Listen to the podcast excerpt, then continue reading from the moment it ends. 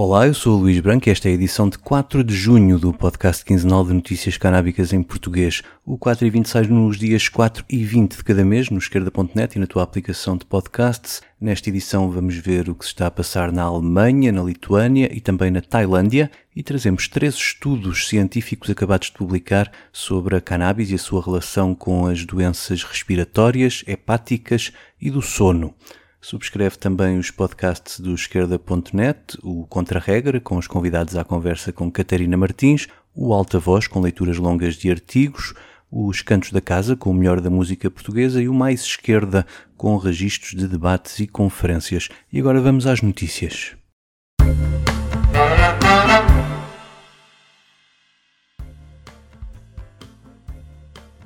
Na Alemanha já há pelo menos 11 cidades interessadas em aderir aos projetos piloto de cannabis legal que o Governo Federal quer aprovar ainda este ano no Parlamento. O levantamento foi feito pelo jornal Die Welt, inquirindo 35 dos municípios mais importantes do país. Estes projetos piloto poderão arrancar no próximo ano e foram a forma que o Governo Federal encontrou para contornar as restrições das leis europeias à proposta inicial, que era de vender a cannabis em lojas. Mas também há quem diga que, a julgar pelos exemplos da Suíça e dos Países Baixos na construção dos seus projetos piloto, os alemães terão de esperar muitos anos até que estes projetos vejam a luz do dia. Mesmo assim, além de Frankfurt e Offenbach, que foram as primeiras a oferecer-se, também a cidade de Munique se candidatou, apesar da oposição do governo estadual conservador nas mãos da CSU.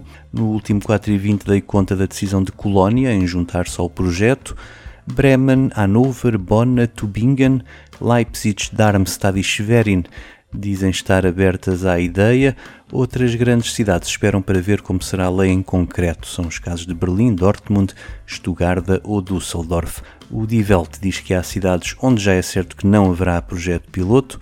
São elas Nuremberg, Friburgo, Aachen, Essen e Eisenach.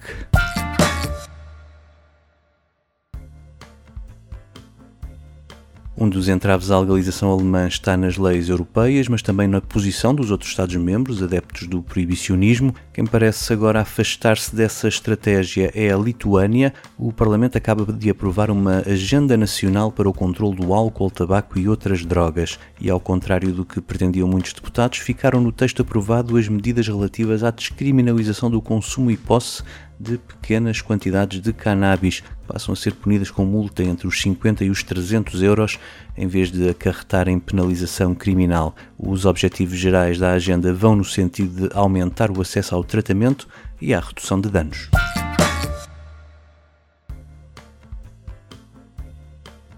Em sentido contrário, parece ir a Tailândia. Foi há apenas um ano que deu a volta ao mundo a promessa do Ministro da Saúde de distribuir um milhão de plantas de cannabis pela população. O cultivo da planta era visto então como uma alavanca para a economia do país. Passado um ano mudou o governo nas eleições de maio e o partido Avançar parece, neste caso, querer recuar. Foi notícia a intenção de voltar a reclassificar a cannabis na lista de narcóticos, o que iria condenar as milhares de empresas que surgiram desde a legalização do cultivo e do consumo. O partido vencedor é considerado de centro-esquerda, progressista e quer cortar com os anteriores executivos ligados aos militares. Também por isso, muito do seu eleitorado não compreende esta intenção, talvez explicada pela necessidade de uma aliança com outro partido que estava na oposição e que fez da proibição do consumo uma das suas promessas.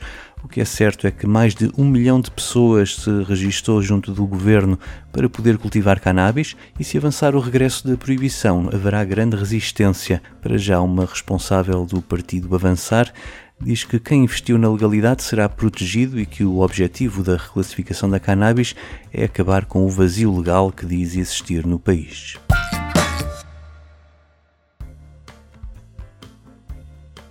No campo científico, um estudo da Universidade da Califórnia, publicado há poucas semanas na revista das doenças pulmonares obstrutivas crónicas, um grupo de doenças respiratórias que inclui a bronquite crónica ou enfisema pulmonar e está normalmente relacionada com o tabagismo, quis perceber qual o impacto do consumo da cannabis fumada na progressão destas doenças na população de meia idade e nos mais idosos. Assim, durante mais de 4 anos, cerca de 3 mil participantes foram divididos em grupos, consoante o seu consumo presente ou passado de cannabis, sendo o maior grupo que nunca fumou a planta. E a conclusão dos testes de espirometria foi que o consumo da cannabis, mesmo no grupo que fumava mais cannabis e durante mais anos, não está associado ao desenvolvimento deste grupo de doenças respiratórias. Um estudo que vem juntar-se a outros que afastam a associação entre a cannabis e doenças respiratórias ou ao câncer do pulmão, ao contrário do que se passa com o uso do tabaco.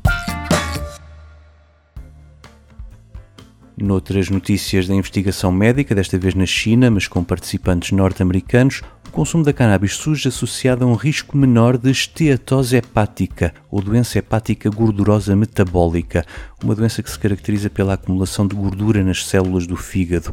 Também aqui se dividiram mais de 2.600 participantes em três grupos: quem consome cannabis, quem já consumiu no passado e quem nunca consumiu, e confirmou-se que outros estudos já tinham concluído tanto os atuais como os antigos consumidores têm níveis menores de esteatose hepática do que os que nunca consumiram cannabis. A descoberta abre portas à investigação para descobrir os componentes canábicos que podem ajudar a prevenir e a travar esta doença no futuro. Também o canabidiol, ou CBD, continua a ser alvo de estudos científicos. Um dos mais recentes foi publicado na revista da Associação Americana de Nutrição. Os investigadores da Universidade da Califórnia e de um Centro para as Doenças do Sono de San Diego usaram as várias formulações do CBD em doses baixas, a par da melatonina, para medir a qualidade do sono de 1.800 participantes no estudo. A conclusão foi que a administração diária de 15 mg de canabidiol melhora a qualidade do sono em pessoas com distúrbios do sono, embora não mais do que a administração de 5 mg de melatonina.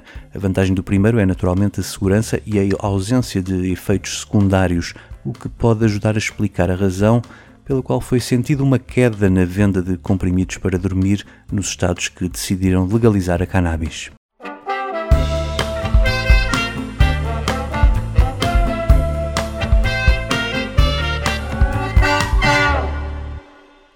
4 e 20 despede-se com o momento musical. Hoje e amanhã, tu em Lisboa, o lendário Bob Dylan.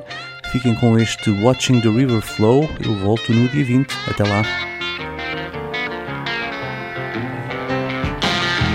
What's the matter with me? I don't have much to say. Daylight sneaking through the window and I'm still in this old night cafe.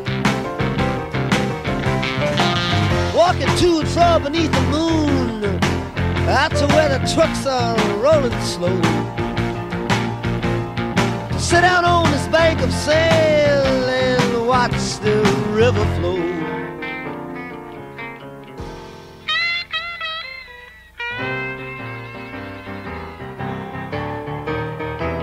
Wish I was back in the city instead of this old bank of sand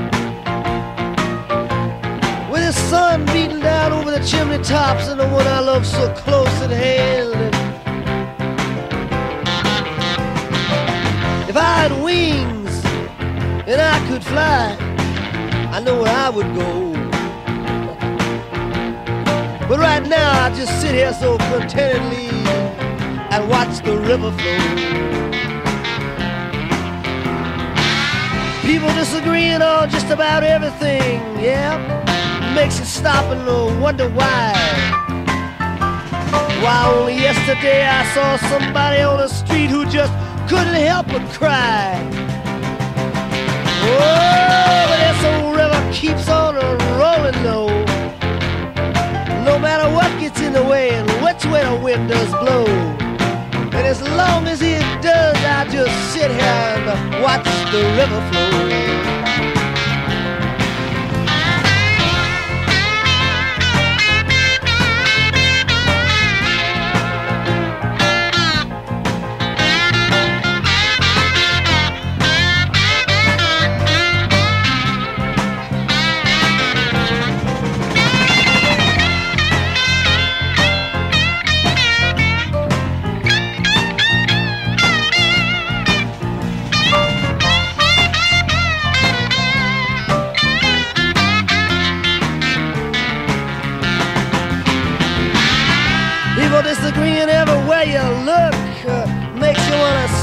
Read a book.